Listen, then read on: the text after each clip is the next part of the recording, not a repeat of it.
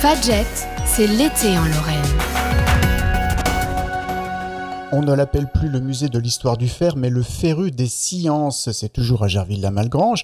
Christophe Henry, bonjour. Bonjour. Vous êtes chargé des publics pour le Féru des sciences. est-ce que vous pouvez nous expliquer déjà en quelques mots pourquoi cette transformation et ce changement de nom? Alors, euh, le bâtiment qui accueille le Féru des sciences, il existe depuis 1966 et donc le musée de l'histoire du fer qui était hébergé dans ce bâtiment, eh bien, était un peu euh, vieillissant, un parcours qui n'était plus forcément avec les actualités muséales euh, contemporaines. Donc il y a eu un choix qui a été fait euh, par nos élus et par notre direction de changer un peu d'évolution et de d'essayer de transformer cet endroit avec un principe de centre de sciences et pour s'adresser à un public un peu plus jeune.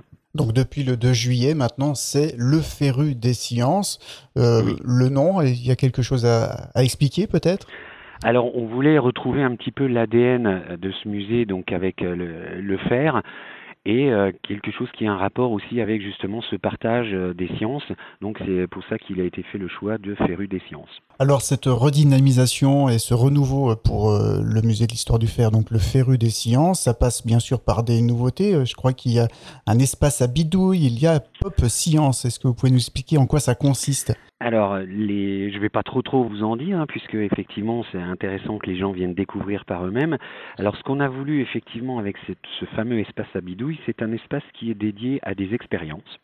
C'est-à-dire qu'on vient en famille et on a euh, cinq modules, cinq modules qui vont euh, être sur la mesure, les constructions, le frottement, les masses moléculaires et les réactions en chaîne. Donc sur ces modules, eh bien, ils sont participatifs, on vient, on prend un petit chariot, on a du matériel qui est mis à disposition, on se déplace sur un module et on, on a la possibilité de manipuler et de faire ses propres expériences sur ces modules. Donc avec euh, des sujets euh, scientifiques plutôt sérieux, mais on va vraiment pouvoir manipuler euh, aussi bien les enfants que les parents et les accompagnants. Exactement, exactement, c'est tout à fait ça. En fait, on, c'est quelque chose qui se veut de familial, mais qui a destination aussi du, enfin surtout du jeune public. Ils vont pouvoir expérimenter, tester, manipuler.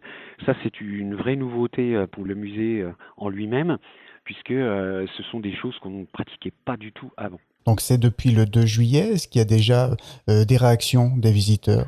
Oui, alors euh, pour l'instant euh, c'est plutôt positif. Hein. Le jeune public commence à, s'approprier tout doucement cet espace avec les parents. On y passe des fois, certains y passent même plusieurs heures à manipuler, à remanipuler, à retester les expériences. Donc ça fonctionne plutôt très bien. La visite aussi, elle passe par bah, des visites guidées qui sont possibles. L'histoire du fer, hein, bien sûr, on ne l'oublie pas. Non, non, on n'oublie pas l'histoire du fer. On a gardé sur ces trois étages qui étaient destinés euh, aux collections euh, avant ou pour le musée de l'histoire du fer, on en a gardé deux, et notamment une, un étage, le premier étage où là on est sur euh, ce qu'on appelle la galerie du fer, où là on a voulu resituer cette fameuse histoire du, du fer, ce matériau, mais plutôt d'un point de vue humain et sociétal.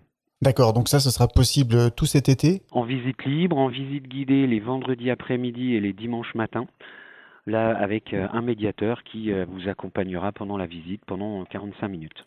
Un autre peut-être euh, temps fort pour cette période estivale à vivre sur le Féru des sciences? Alors tous les mercredis, vous avez les, ateliers des petits scientifiques qui sont effectivement animés aussi par un médiateur où ça permet aux enfants de tester des expériences autour de différents sujets scientifiques. Alors pour redonner un peu l'aspect pratique, le Féru des sciences est toujours 1 avenue du Général de Gaulle, c'est à Gerville-la-Malgrange.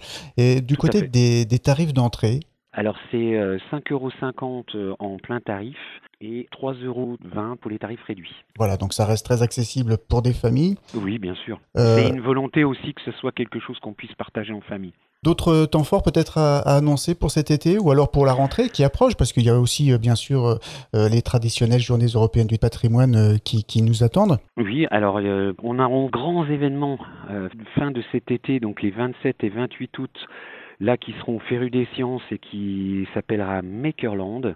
Donc ce sont tous des euh, inventeurs, euh, concepteurs qui viennent présenter un petit peu leurs inventions, leurs leur méthodes de fabrication. Donc ça va se passer sur le week-end de 14h à 18h le 27 et le 28 août. Donc là, ça sera effectivement un événement pour la fin de cet été. Mmh. Et à la rentrée, bien évidemment, les journées du patrimoine où là, euh, on sera ouvert en non-stop euh, les deux jours avec un accueil, euh, on espère, un accueil très très très nombreux des Nancéens qui vont venir découvrir ce tout nouveau Féru des sciences et qu'on n'hésite pas donc à découvrir cet été le Féru des Sciences. C'était aussi un site internet, c'est le www.leferudesciences.eu et également sur les réseaux sociaux.